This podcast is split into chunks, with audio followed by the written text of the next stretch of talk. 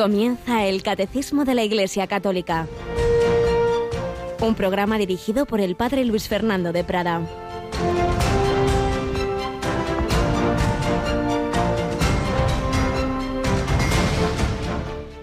Oh Dios, fuerza de los que en ti esperan, escucha con bondad nuestras súplicas, y pues sin ti nada puede la fragilidad de nuestra naturaleza, concédenos siempre la ayuda de tu gracia, para que al poner en práctica tus mandamientos te agrademos con nuestros deseos y acciones. Alabado San Jesús, María y José, muy buenos días en este jueves 17 de junio de 2021, jueves de Eucarístico, sacerdotal, junio, mes eucarístico del Sagrado Corazón de Jesús. Y en esta semana, la undécima del tiempo ordinario, esta es la oración colecta, la oración que rezamos en la primera oración que se hace en la Santa Misa y estas oraciones de la liturgia que la mayoría, bueno, yo creo que prácticamente todas, por lo menos las colectas, tienen siglos, siglos. Son auténticas joyas, eh, síntesis de teología y que podemos dedicar un rato de oración a meditarlas. Y hoy, esta oración de esta semana, pues nos recuerda que por nosotros mismos somos incapaces de cumplir plenamente el Evangelio o incluso ni siquiera pues siempre y bien todos los mandamientos. Sin ti nada puede la fragilidad de nuestra naturaleza. Por eso te pedimos la ayuda de tu gracia.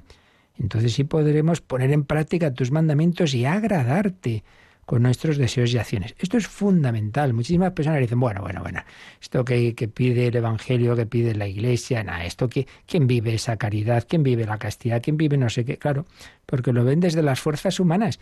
Y en nuestro mundo tan, tan eh, destrozado moralmente, pues humanamente es imposible prácticamente el cumplir el Evangelio. Sí, sí, totalmente imposible. Pero, claro, imposible si no pides la ayuda, si no pides la gracia. San Agustín tenía esa experiencia, que él, cuando ya veía dónde estaba la verdad, intentaba, pero no podía, no podía hasta que su corazón se abrió a la gracia de Dios y se dio cuenta que cada día hay que pedirla. Claro, si uno no come, uno no se alimenta, no, no puedo, no puedo, no puedes porque, porque necesitas el alimento, pues también en el orden sobrenatural. Y el Evangelio, pues precisamente nos enseña a Jesús a orar y aparece y como Jesús enseña el Padre nuestro, eh, recordando que cada día, por eso cada día, danos hoy nuestro pan, no, no podemos vivir de rentas, no, yo ya recé bastante eh, de joven o ya recé el domingo, oye, cada día necesitamos la gracia de Dios. Y entonces veremos que sí, que con esa ayuda y, y, de, la, y de toda la Iglesia, por supuesto de nuestra Madre la Santísima Virgen y de los medios que el Señor pone, para ayudarnos mutuamente en las comunidades, con tu confesor, director espiritual. Hombre, entonces sí, Dios no pide imposibles, pero pide que pongamos de nuestra parte y que pidamos lo que no podemos. Así lo dice San Agustín. Haz lo que puedas, pide lo que no puedes y verás que Dios te ayuda para que puedas. El cristianismo, religión de la gracia de Dios, humildemente la solicitamos y confiamos. Muy importante, la confianza que está tan presente en esta espiritualidad que en este mes se nos recuerda especialmente del corazón de Jesús, sagrado corazón de Jesús. En vos confío, si queréis así más, mm, más en confianza, corazón de Jesús, en ti confío, porque creo en tu amor para conmigo. Y a ese corazón de Jesús, pues van a estar en adoración este sábado por la noche un grupo de jóvenes y no tan jóvenes en el Cerro de los Ángeles y todo va a empezar con una hora santa que vamos a retransmitir. Rocío García, buenos días. Muy buenos días, pues sí, allí vamos a estar este sábado 19 de junio a las 10 de la noche, a las 9 para nuestros oyentes que lo sigan desde las Islas Canarias, en el Cerro de los Ángeles, en el centro geográfico de España, en adoración al Santísimo. No está nada mal, desde ese lugar en el que hace un par de años renovábamos en el centenario de la consagración de España al corazón de Jesús, renovábamos esa consagración, pues está bien que todos los años, yo recuerdo, siempre de pequeños en mi familia, en junio nos acercábamos un día al Cerro de los Ángeles, asistíamos a la misa y ahí confesábamos, comulgábamos esa visita, al menos anual, a ese santuario del corazón de Jesús, pues también que nosotros, sea donde sea, y por supuesto los que tenéis esas imágenes de corazón de Jesús, un Valladolid donde está ese maravilloso santuario o el Tibidabo de Barcelona, pero luego cada casa. Qué buena costumbre que hay que recuperar, de entronizar el corazón de Jesús en cada casa, pedir ayuda aquí, si no sabéis cómo, sacerdotes que os preparen y que puedan ir a casa a hacer esa entronización y esa consagración de las familias tan recomendada por los papas para que el Señor Jesús sea el centro de la vida de la familia. Pues ya lo sabéis, este sábado por la noche y luego el domingo, como muchos otros domingos, nos iremos a Quivejo, al santuario mariano de Ruanda, para rezar desde allí el Santo Rosario a las 3 de la tarde, las 2 en Canarias. Bueno, pues precisamente muchas de las prácticas modernas, digamos, modernas en cuanto a estos últimos siglos de la devoción al corazón de Jesús, vienen de sus revelaciones a Santa Margarita María, cuya autobiografía estamos sintetizando en este primer momento testimonial de nuestro programa.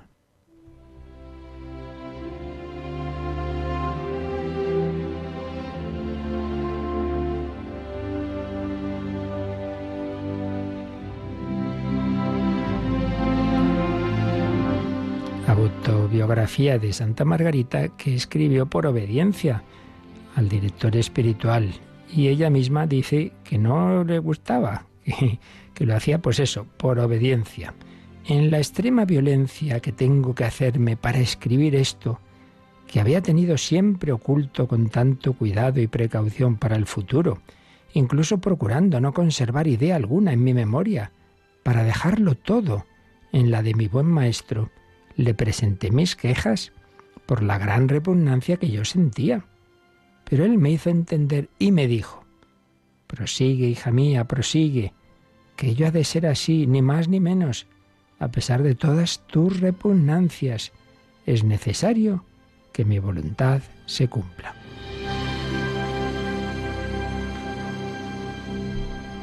Pero hay de mí, Dios mío, ¿Cómo acordarme de lo que pasó hace ya 25 años aproximadamente? Me piden que cuente mi vida, y ayer tenía más edad, y dice, no me voy a acordar. Y Jesús le responde, ¿no sabes que soy la memoria eterna de mi Padre Celestial, que jamás olvida nada y en la cual lo pasado y lo futuro son como el presente?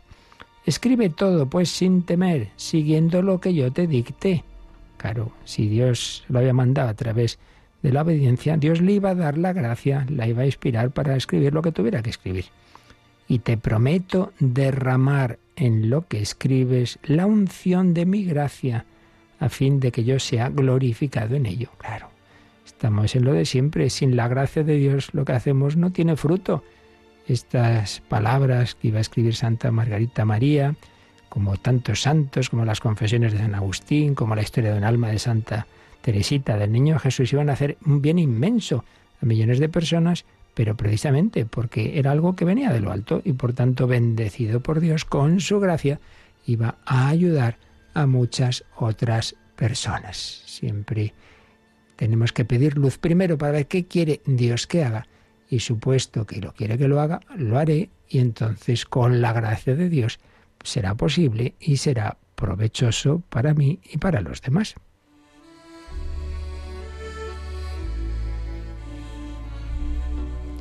Primeramente quiero esto de ti, para hacerte ver que me gozo inutilizando todas las precauciones que te dejé tomar para ocultar la la profusión de las gracias, con las cuales tuve el gusto de enriquecer a una criatura tan pobre y débil como tú, cuyo recuerdo jamás debes perder, a fin de rendirme continuas gracias por ellos. Pues aquí tenemos otra idea importante. Todos somos pobres y débiles y precisamente el mirar hacia atrás, debe ayudarnos a ser agradecidos. ¿Dónde podría estar yo si no hubiera tenido especiales ayudas del Señor, su gracia, su perdón, tantas veces que me ha dado su, misericordia, que me ha guiado directamente, inspiraciones, comuniones, confesiones o a través de personas? ¿Dónde estaría? Pues da gracias, da gracias a Dios. Esos cinco puntos que pueden servirnos, a mí me ayudan pues a dar gracias a Dios. Lo que me has dado, Señor, lo que tú me has dado lo que me has perdonado. Cuántos pecados. De lo que me has librado. Podría estar metido en tantas cosas malas y, me has librado de ellas, por supuesto, ante todo, de lo peor de todo, que es la condenación eterna. lo que me has dado, tantos regalos de naturaleza y de gracia, lo que me has perdonado, de lo que me has librado, lo que me quieres dar, que es lo más grande, que es la vida eterna, que es el cielo y lo que me queda en esta vida. El vino mejor es al final, como en Caná. Lo que todo esto te ha costado. No ha sido un regalo así, ala, de lo que le sobra al rico. No, no, no, no.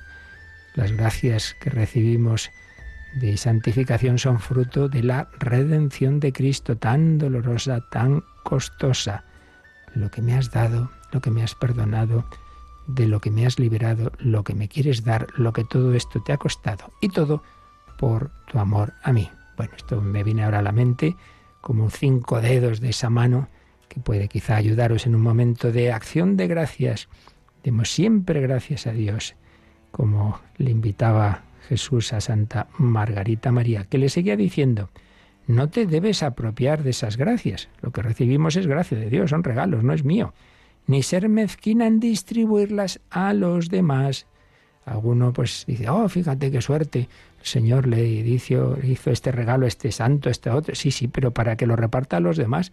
Las gracias, los carismas de Dios son para beneficio de toda la Iglesia. Distribuirlas a los demás, ya que me he querido servir de tu corazón como de un canal para repartirlas, ¿veis? Según mis designios en las almas, muchas de las cuales serán libradas por este medio del abismo de perdición.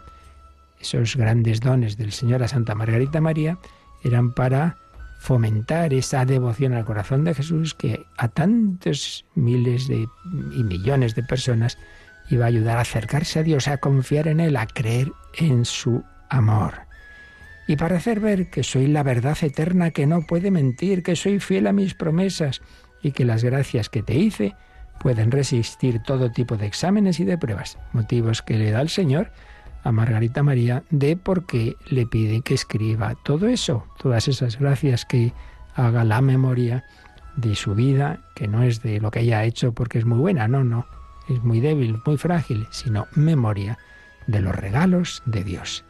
Después de estas palabras me sentí fortalecida de tal modo que a pesar de mi gran pena, porque se lea este escrito, no le gustaba que conocieran su intimidad, me resolví a continuar a toda costa para cumplir la voluntad de mi soberano Maestro. Pues cada uno que pidamos luz para ver qué quiere el Señor de mí, gracia para cumplirla y así vivir con alegría, con esperanza. Señor, tú sabes más. Yo no acabo de entender esto, a mí esto me cuesta, pero me fío de ti. ¿Nos fiamos? Pues venga, vamos a pedírselo al Señor que aumente nuestra confianza. Corazón de Jesús, en ti confío, porque creo en tu amor para conmigo.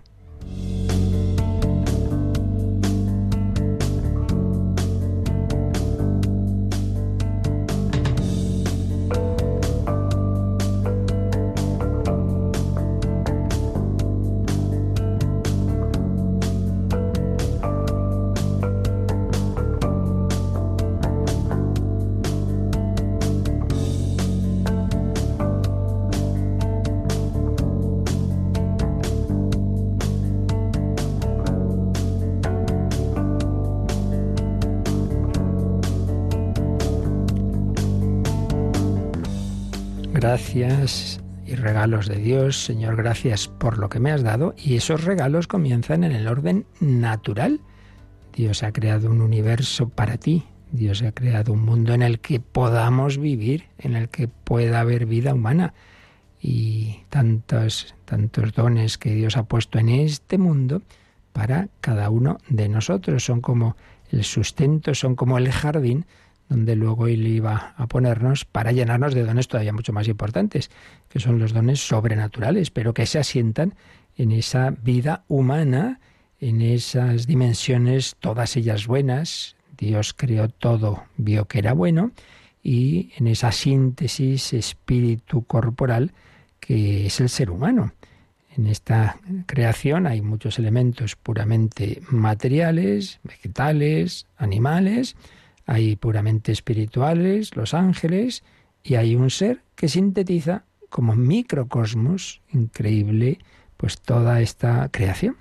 En nuestro cuerpo están los elementos materiales y en nuestra alma espiritual está esa participación en ese ser que está más allá de la materia, que no, mm, digamos, es, eh, no, no, funciona eh, al margen de ella, porque somos esa síntesis, y entonces, claro, si me duele la cabeza, pues, eh, o me doy un golpe en, en mi cerebro que ha dañado, pues evidentemente, entonces va a ser difícil o imposible que yo razone bien, pero no es que, como dicen los materialistas, el pensamiento en sí mismo sea algo material, sino que se sirve de lo material. Es como que uno dijera, uy, la luz es esta bombilla, este filamento de no mireno. La luz viene de fuera, es una energía. Lo que pasa es que no se convierte en luz aquí si si, si esa energía no alimenta esta, esta lámpara.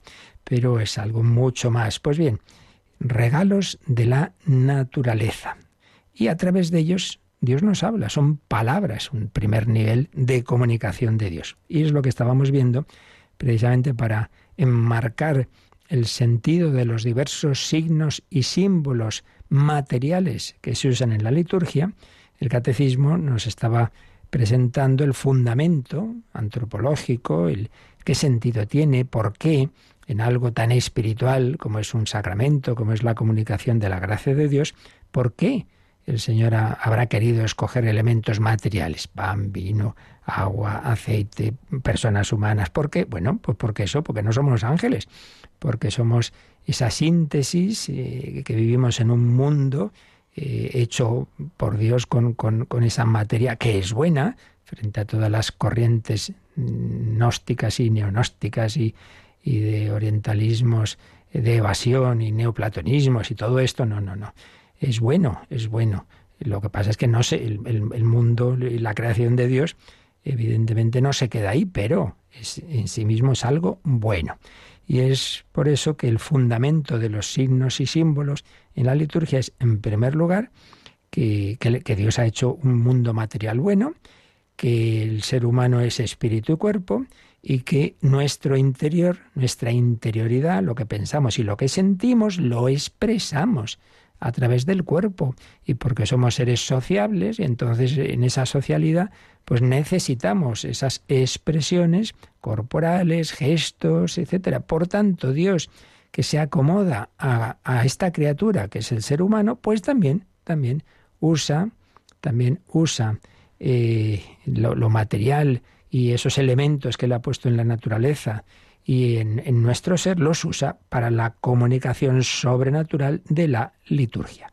Por eso ayer veíamos este número 1147 y leíamos varios textos bíblicos del Antiguo Testamento, el libro de la sabiduría, y del Nuevo, la carta a los romanos y hechos de los apóstoles, entre otros muchísimos más, claro, textos bíblicos que nos hablan de, todas estas realidades de la naturaleza que Dios ha creado y que son buenas. Vamos a releer este número que ayer ya comentábamos, pero así empalmamos eh, con el siguiente, Rocío. 1147. Dios habla al hombre a través de la creación visible. El cosmos material se presenta a la inteligencia del hombre para que vea en él las huellas de su creador. La luz y la noche, el viento y el fuego, el agua y la tierra, el árbol y los frutos hablan de Dios, simbolizan a la vez su grandeza y su proximidad. Pues esto que os decía, ¿no? Cómo estas realidades materiales que, experimentamos en, la naturaleza eh, todos los días, luz y noche, y, luego pues tantas veces, ¿no? El viento, la lluvia, el agua, la tierra, el viento, el fuego, el árbol, los frutos, hablan de Dios, hablan de Dios, simbolizan a la vez su grandeza y su proximidad. Claro, para que esto sea así, no solo hace falta que ellos hablen de Dios, sino que nosotros tengamos el corazón abierto a verlo. Por eso dice Jesús, bienaventurados los limpios de corazón, porque ellos verán a Dios.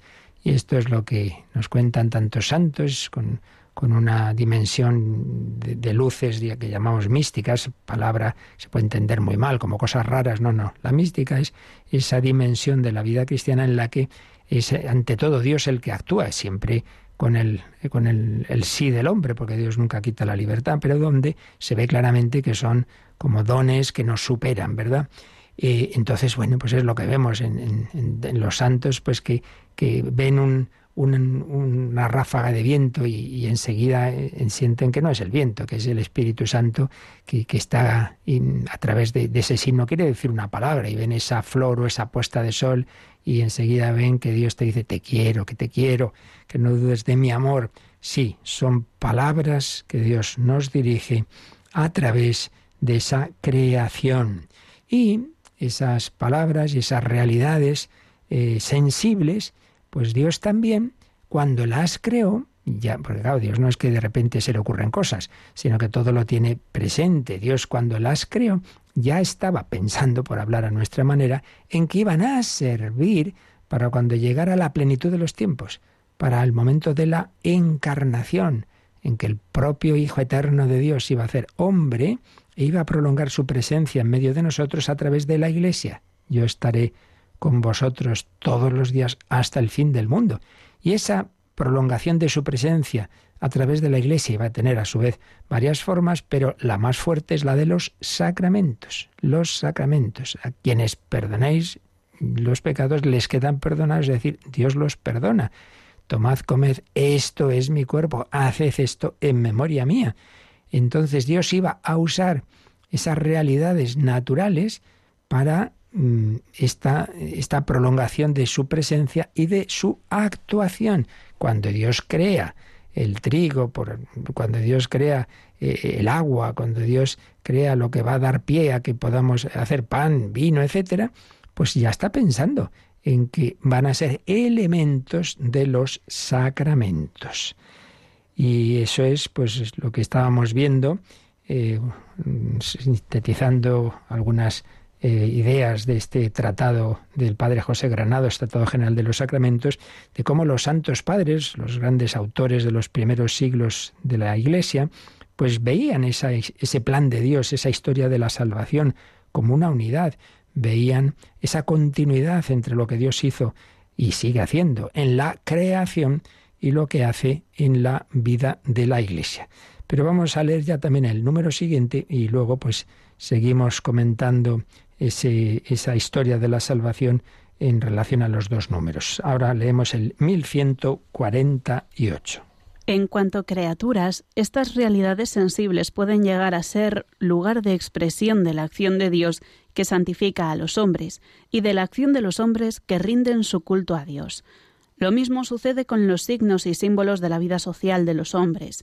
Lavar y ungir, partir el pan y compartir la copa pueden expresar la presencia santificante de Dios y la gratitud del hombre hacia su Creador. Si os fijáis eh, en las dos frases, la primera que es la que está en relación con lo que estamos viendo de los elementos sensibles de la creación y luego la segunda, que eso ya es un siguiente paso, de cómo también en la liturgia se usan estos símbolos porque son necesarios en la vida social de los hombres, pero digo, en ambos casos se hace alusión a dos dimensiones de la liturgia. Dice, lugar de expresión de la acción de Dios que santifica a los hombres y de la acción de los hombres que rinden su culto a Dios. Y es que si os acordáis, cuando veíamos el concepto de sacramento, indicábamos que no son sólo no son sólo signos eficaces de la gracia de Dios que nos santifican, sino también son una forma de dar culto a Dios. Es la dimensión descendente, Dios comunica su gracia, desciende, por hablar a nuestro modo, del cielo a la tierra la gracia de Dios que nos santifica, pero precisamente con esa gracia de Dios elevada nuestra vida, nuestras potencias, nuestro entendimiento, voluntad, nuestra fe, esperanza y caridad mm, que hemos recibido por la gracia son las que nos permiten a su vez ascender, dimensión ascendente, glorificar a Dios. Gloria a Dios en el cielo. Por tu inmensa gloria te alabamos, te bendecimos, te adoramos. Eso es posible. Y es fructuoso porque no soy yo que como mera criatura pues adoro a un Dios lejano, como en cualquier religión, que, que bueno, algo es algo. No, no, mucho más. Es que es Cristo en mí quien está alabando al Padre. Y te doy gracias, Padre, porque has escondido estas cosas a los sabios y entendidos, etcétera. Es el Espíritu Santo en mí Dice San Pablo, nosotros no sabemos orar como conviene, pero el Espíritu Santo gime en nosotros. Entonces, por la liturgia, por los sacramentos, recibimos esa acción de Dios, esa gracia de Dios que me eleva, que me, que me santifica. Y precisamente por esa gracia de Dios yo puedo elevar mi oración a Dios, no meramente como una oración natural, repito, de, que, todo hombre puede hacer de criatura a creador, sino como hijo, como hijo en el Hijo, movido por el Espíritu Santo. Luego también está la dimensión comunitaria, no lo hago en plan individualista, recibimos esa gracia en la Iglesia. Pero bueno, ahora en lo que nos fijamos es en, en, esas dos dimensiones, gracia de Dios que me santifica y gracia de Dios que me permite dirigirme al Señor, pues en esa dimensión de intimidad no meramente de adoración de, la criatura a su creador, sino como hijo, a quien Jesús nos dice, nos llamo siervos, os llamo amigos, os llamo amigos. Pues bien, con esos, esos frutos de la acción de Dios, la, la santificación que recibimos y el poder dar ese culto agradable a Dios, no meramente de criaturas, sino de familiares, de amigos, de, de aquellos introducidos en el corazón de Dios, mm, para todo ello Dios se sirve en esa liturgia y en esos sacramentos de las realidades sensibles y también de esas realidades de las que estamos hablando, de la creación, de la luz, la noche, el viento, el fuego, el agua, la tierra, etcétera, etcétera. Entonces retomamos pues esas reflexiones que han hecho tantos santos padres y teólogos a lo largo de la historia que nos resume el padre Granados y caso de yo resumo lo que él resume un poquito, por lo menos recojamos algunas ideas, como ayer ese texto tan bonito que veíamos de San Ireneo, cuando Jesús hace barro eh, con la saliva y unta los ojos del ciego, y comentaba San Ireneo que, que veía ahí como una analogía en la creación de cuando Dios crea al hombre del barro de la tierra con sus manos. Él llama a sus manos como que el Padre, el Hijo y el Espíritu Santo, como que el Padre está modelando el mundo con su brazo, con el brazo que es su hijo, el Logos. Y bueno, ahora ese hijo, hecho carne en Jesús, es el que eh, está con ese barro tocando los ojos del ciego. no deja de ser una analogía, evidentemente, pero muy bella, sin ninguna duda.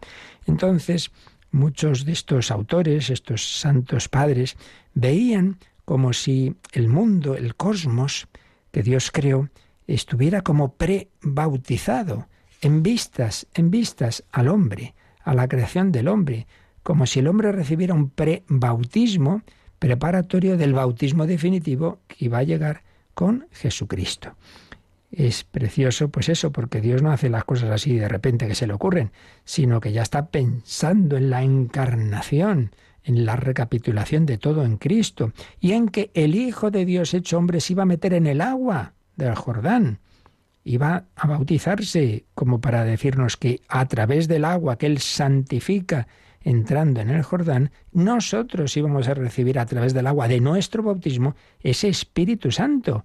Y cuando ahí se oye, eh, este es mi hijo, el amado, el predilecto, piensa que cada vez que un niño o un adulto es bautizado, Dios dice, este es mi hijo, mi hija, amado, predilecto, y nos comunica ese mismo Espíritu Santo, que ahí se simboliza en otro elemento sensible, una paloma, una paloma. Claro, estos son símbolos, gente ignorante, y lo, malo no es que sea ignorante, sino enemigos de la fe, a veces dicen tonterías. Ah, es que los católicos creéis que las serpientes hablan y, los, y, que, y que una mujer queda embarazada de una paloma. Mire, si usted no sabe teología, no se meta en lo que no sabe, hágalo favor. Pero, pero son símbolos, claro que son símbolos a través de los cuales Dios nos habla, pero que nos indica realidades mucho más profundas de lo que parece. Por eso, nos señala el Padre Granados, esa configuración con Cristo en el bautismo revela el modo en que el Logos confiere orden al universo. Y dado que el bautismo nos sella con la cruz de Jesús, sabéis que en el bautismo hay un momento en que antes de ser bautizado el niño o el adulto se le hace la señal de la cruz. Si es el niño, los padres en la frente le hacen la señal de la cruz. Entonces, la más temprana teología vio como que también, esto es una manera poética de hablar, al crear Dios el mundo, extendió en los cielos una cruz cósmica para dar consistencia a todas las cosas y plasmó a Adán como ser cruciforme, distinto en su carne del resto de los animales. ¿Por qué? Pues por la capacidad del hombre para extender sus brazos y adoptar la figura de la cruz. De este modo la unión de los hombres entre sí y con Dios, que se contiene en los travesaños horizontal y vertical del madero, y que Jesús llevó a plenitud en su entrega al Padre y a la Iglesia, se descubre ya en los orígenes de todos los espacios naturales y sociales. Es como si el universo hubiera sido marcado por el signo de la cruz, con un bautismo primigenio, que va a encontrar su consumación en el Gólgota. Qué maravilla, ¿verdad?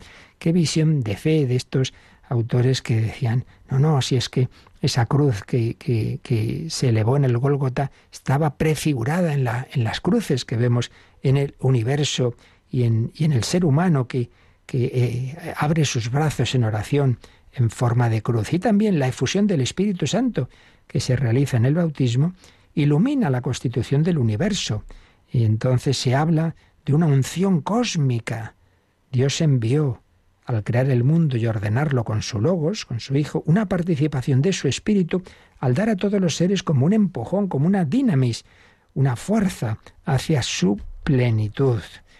Así que los santos padres, eh, estos autores, grandes teólogos de los primeros siglos, partiendo del bautismo, miraban hacia atrás y veían que ahí llegaba a plenitud el ser de la materia, el ser de la materia, que va a alcanzar su, su, máxima belleza y, y, naturaleza más elevada en el cuerpo glorioso de Jesucristo. Es un cuerpo glorioso que ya no está limitado por las leyes de la materia de nuestro mundo, pero no deja de ser un cuerpo. No, no es un espíritu, no es un fantasma, como les dice Jesús a los apóstoles cuando se aparece en el cenáculo. ¡Qué maravilla! Pues vamos a dar gracias a Dios, todo es regalo, todo es don, la lluvia, el agua, el sol, el viento. Mira, pide esa visión de fe para descubrir en todo ello esos regalos del Señor y esas prefiguraciones de los mayores regalos que son los sacramentos.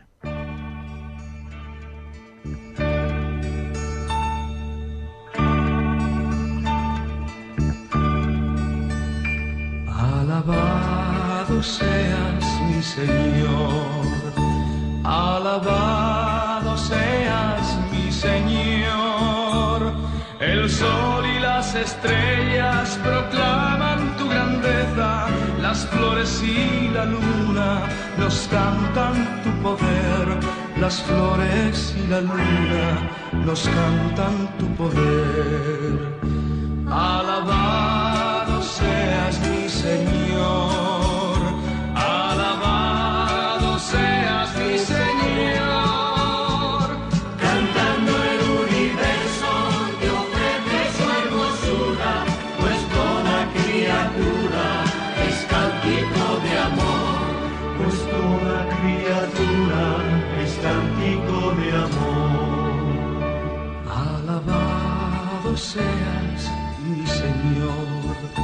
alabado seas mi Señor.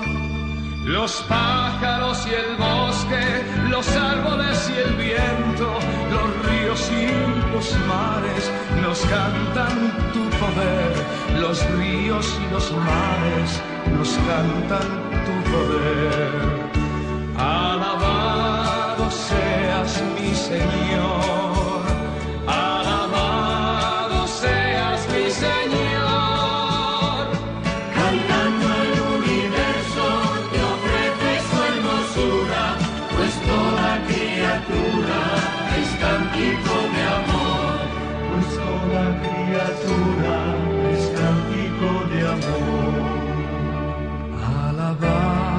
Seas mi Señor, alabado seas mi Señor, por todos los hermanos que acogen y perdonan, por todos los que rezan en su tribulación, por todos los que rezan en su tribulación. Alabado seas mi Señor.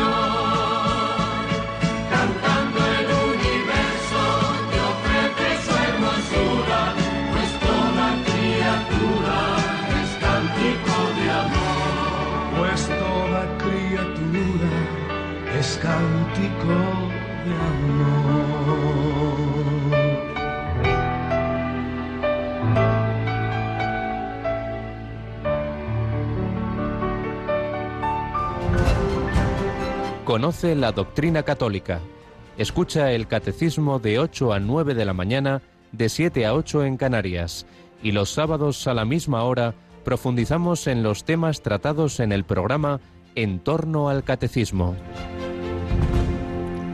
Pues toda criatura es cántico de amor, así lo vieron los primeros autores cristianos, así lo vio San Agustín cuando se convierte, pues uno de los dos o tres autores de la historia de la Iglesia que más han influido en toda esa historia. San Agustín, Santo Tomás, los mayores teólogos con mayor influencia, como digo, en toda la teología y espiritualidad. Pues bien, San Agustín ve eh, también en el sacramento un signo y distingue entre signos naturales y lo que él llama signos dados.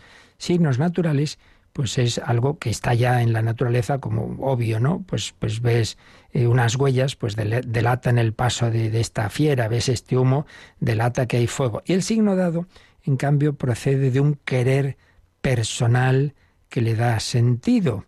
Eh, alguien da a otro un signo comunicativo. Pues el signo por excelencia es la palabra, vehículo de comunicación interpersonal.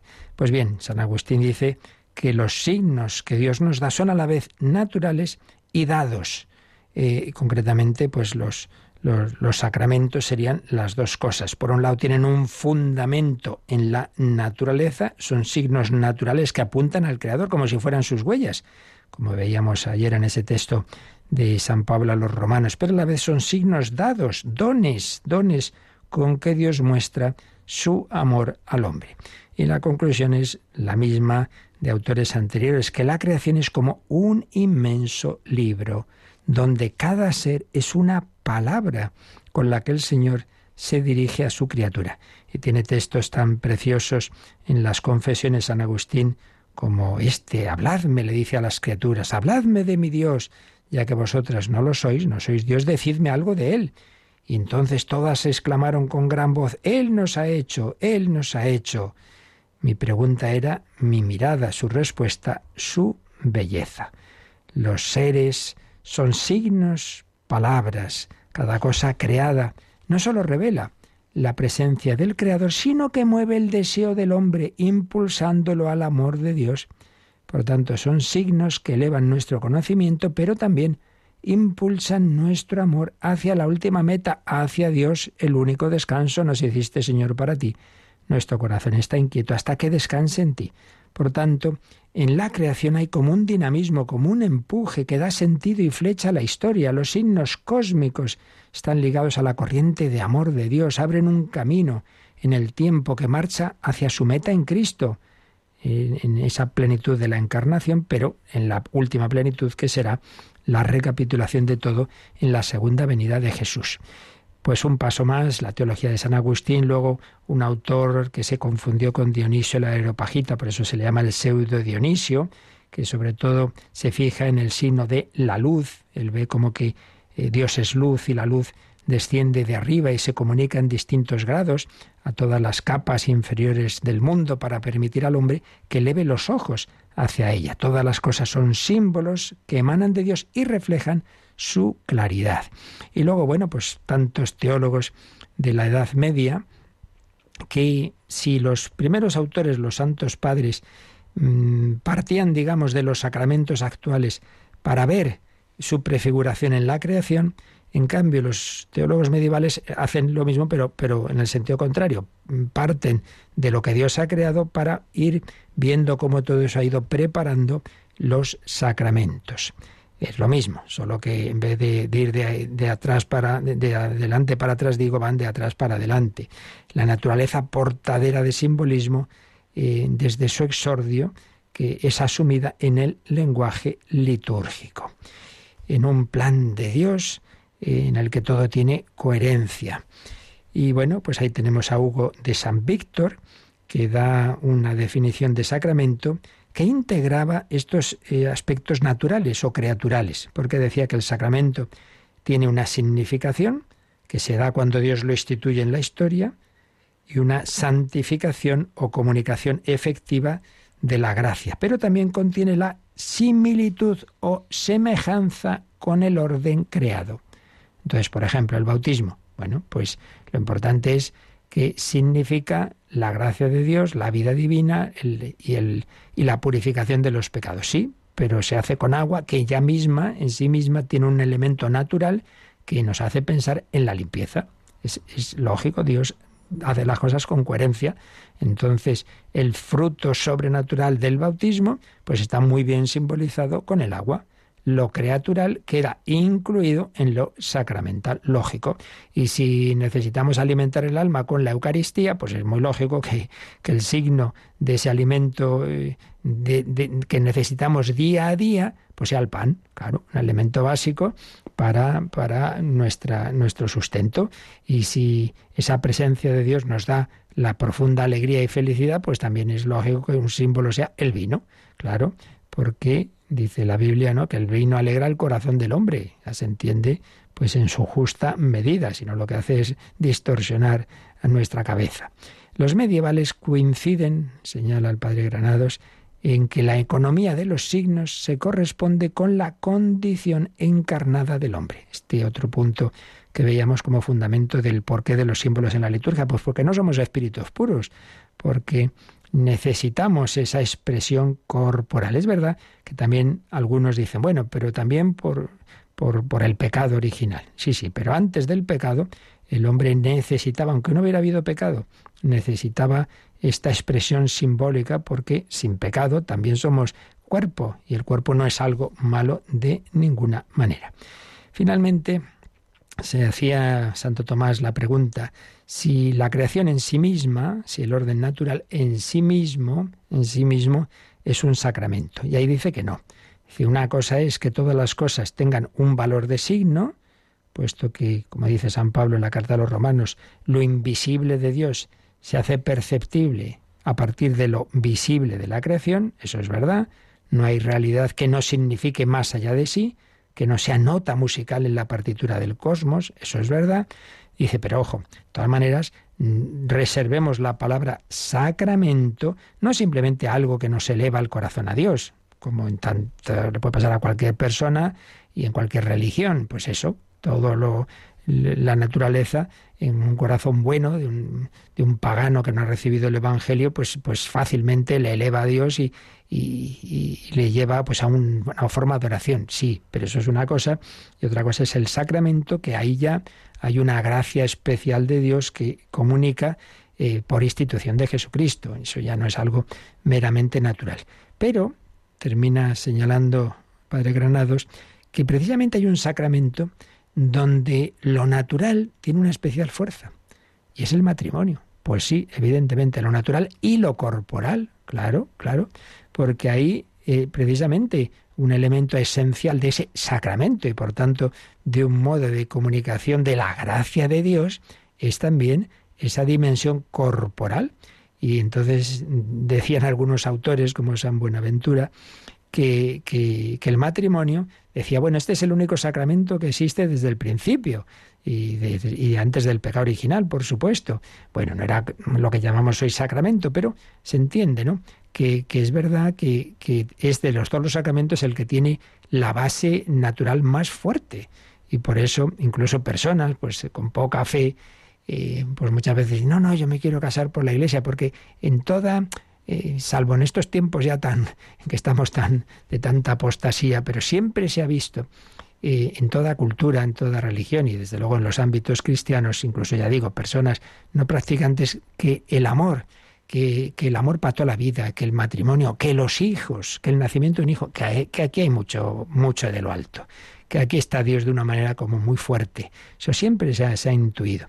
Y por ello como que se ve también muy lógico que, el, matrimonio, que tiene ya esa base religiosa natural, pues a, su vez haya sido asumido por, por el Señor que visitó, que estuvo en esas bodas de Cana como una especie de, de preanuncio de que ese iba a ser también uno de los sacramentos, es decir, una de las formas en que quien tiene esa vocación, la mayor parte de los laicos cristianos, esa vocación matrimonial, pues a través de ese sacramento iban a recibir la gracia necesaria, porque volvemos a lo de antes, sin la gracia de Dios, pues no se puede vivir bien nada. Y tampoco el matrimonio, ni mucho menos. Sí, sí, tiene una base natural, pero también tiene una base natural que, que, en fin, que no es tan fácil la convivencia año tras año y que tantas veces hay problemas y sin la gracia de Dios, pues las cosas pueden acabar muy mal, como por desgracia vemos constantemente. Cuanto baja el nivel de fe de cualquier pueblo en el que había una familia estable, adiós familia. Eso, vamos, no hace falta mucha inteligencia para darse cuenta, sino mirar lo que ocurre en el día a día. Así pues, terminamos con esto, estos puntos tan sugestivos en que el catecismo nos ha dado unas pinceladas, claro, esto podríamos estar meses, unas pinceladas sobre el por qué esos símbolos, esas realidades sensibles, se usan en la liturgia, porque corresponden a una creación que Dios hizo ya mirando a, lo que iba a ocurrir en, en, la encarnación de Cristo, en la institución de la Iglesia, etcétera, porque la materia en sí misma es buena, porque el hombre es espiritual y corporal, y porque necesitamos en nuestras relaciones de unos con otros, en nuestra vida social, necesitamos esos signos. Y aquí es donde, en la segunda parte del número 1148, insistía en este otro aspecto, el aspecto de la vida social, que bueno, hay poco que explicar, yo creo que está bastante claro, que como en nuestra vida pues hay un montón de signos, por ejemplo, uno muy obvio, ¿no? Eh, oye, que, celebramos el cumpleaños o celebramos una boda, no sé qué, ¿qué, se suele hacer? ¿Qué, suele haber siempre después de un acto de esto? Pues hombre, una comida, una cena, un tomar algo. Entonces, ah, es que es el comer como tal. Hombre, ya se entiende que no es el comer, sino que al reunirse en torno a una mesa, una buena comida, bebida, tal, etcétera, pero el, el, estar compartiendo, pues es algo como que sale obvio en todas las culturas, siempre, el comer en torno a. Entonces es un símbolo de la vida social. Entonces es muy lógico también que el Señor nos invite a, celebrar lo más grande, su resurrección, reuniéndonos todos en esa Eucaristía dominical. Ah, no, es que a mí me gusta ir los martes. Pues vaya usted a martes y todos los días a misa es genial. Pero mire, eh, el Señor resucitó el domingo, eh, no el martes. Entonces, por lo menos todos nos intentamos reunir en torno a ese altar, en torno a esa mesa. Es una de las dimensiones de la Eucaristía. El banquete no es la única ni la principal, ojo, pero es una dimensión, claro que sí. Entonces, símbolos de la vida social, lavar y ungir, partir el pan, compartir la copa, dice el 1148, pueden expresar la presencia santificante de Dios y la gratitud del hombre hacia su creador. Claro que sí. Es algo, mm, algo que es natural, pues esos aspectos sociales, pues también Dios que ha creado al hombre y, y, lo ha elevado, Dios no se contradice. Lo natural no, no va destruido por lo sobrenatural. La gracia no destruye la naturaleza, sino que la supone, la perfecciona y la eleva. Por tanto, esos gestos sociales también son integrados en la liturgia. Daos fraternalmente la paz, por ejemplo. Claro, hombre, una cosa eh, de orden natural queda asumida en el nivel sobrenatural. Bueno, pues con esto tenemos ya una pequeña base para seguir profundizando en, el sentido de los símbolos de la liturgia. Le damos gracias al Señor, pedimos que todo esto nos ayude a no separarnos nunca de su amor, como dice San Pablo en la carta a los romanos. ¿Quién nos separará del amor de Dios? Lo meditamos, lo agradecemos y si tenéis alguna consulta, pues también se nos recuerda ahora cómo las podéis enviar. Participa en el programa con tus preguntas y dudas Llama al 91005 9419. 91005 9419. Puedes escribir un mail a catecismo arroba o escribirnos un mensaje al teléfono de WhatsApp 668 594 383 668 594 383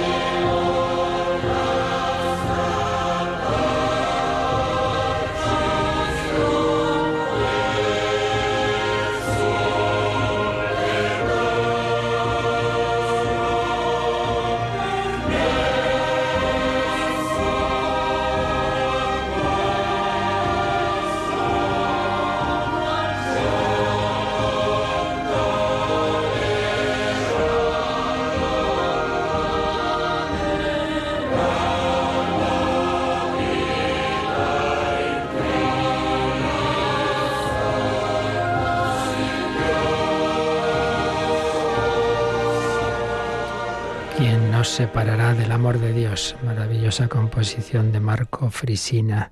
¿Quién nos separará? Ni la muerte ni la tribulación.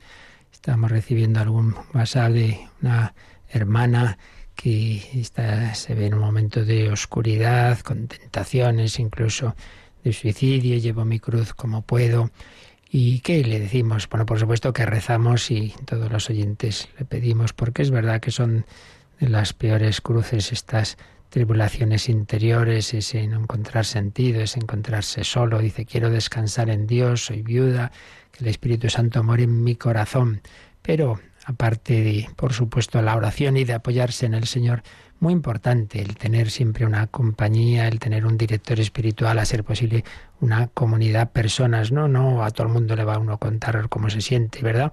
Pero sí tener siempre al menos algunas dos, tres personas de confianza que uno pueda expresar, pues eso, cómo se siente, pues es importante el saberse desahogar y por supuesto como hemos dicho, la gracia no quita la naturaleza y por tanto también a veces somos reacios a acudir al médico y al especialista en los trastornos del estado de ánimo, como hemos explicado en otros programas, pues no seamos, no nos neguemos si hay que tomar unas pastillas, se toman, porque tenemos un cuerpo y el cuerpo influye muchísimo, vaya que sí, también en este tipo de cosas.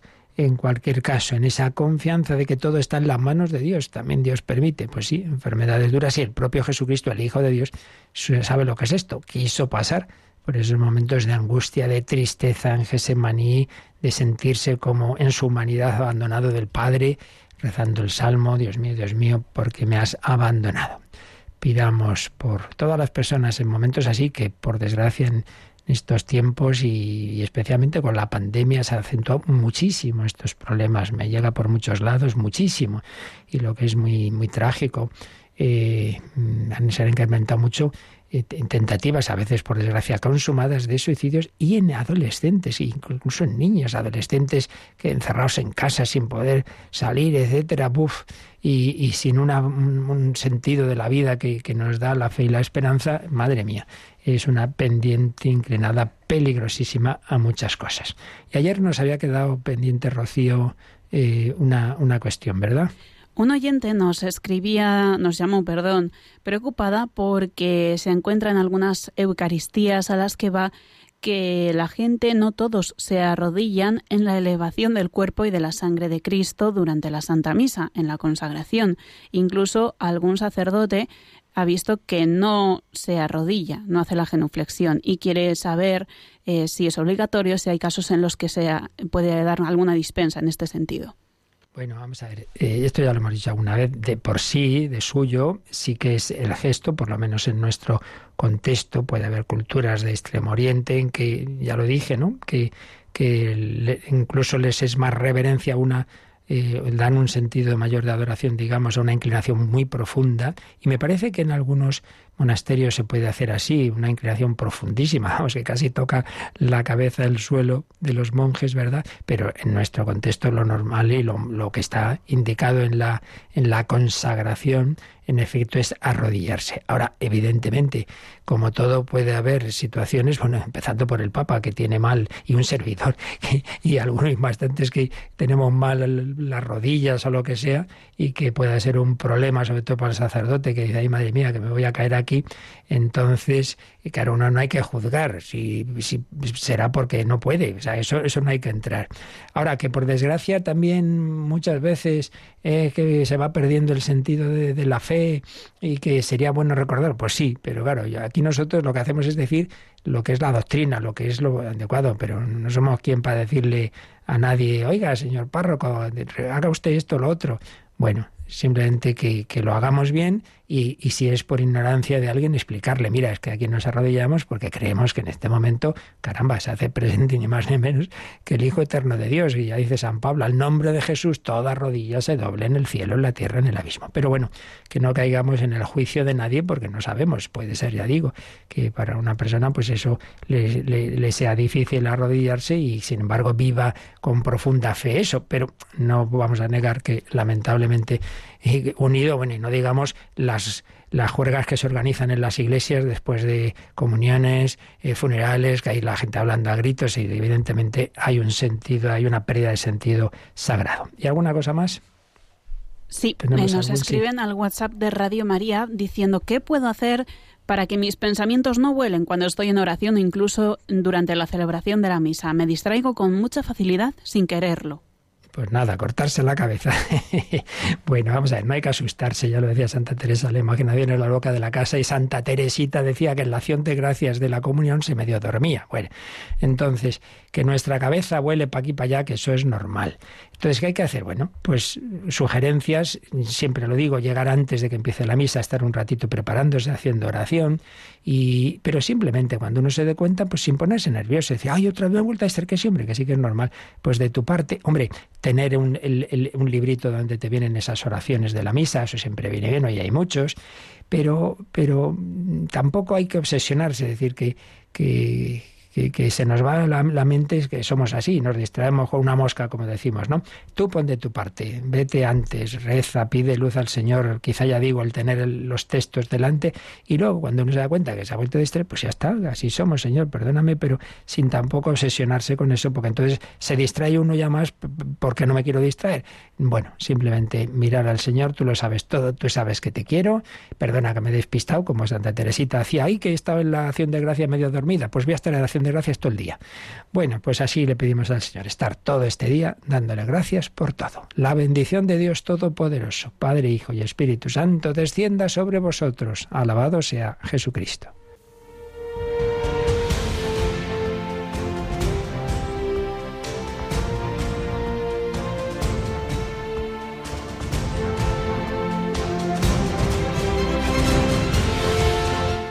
Han escuchado en Radio María el Catecismo de la Iglesia Católica, un programa dirigido por el Padre Luis Fernando de Prada.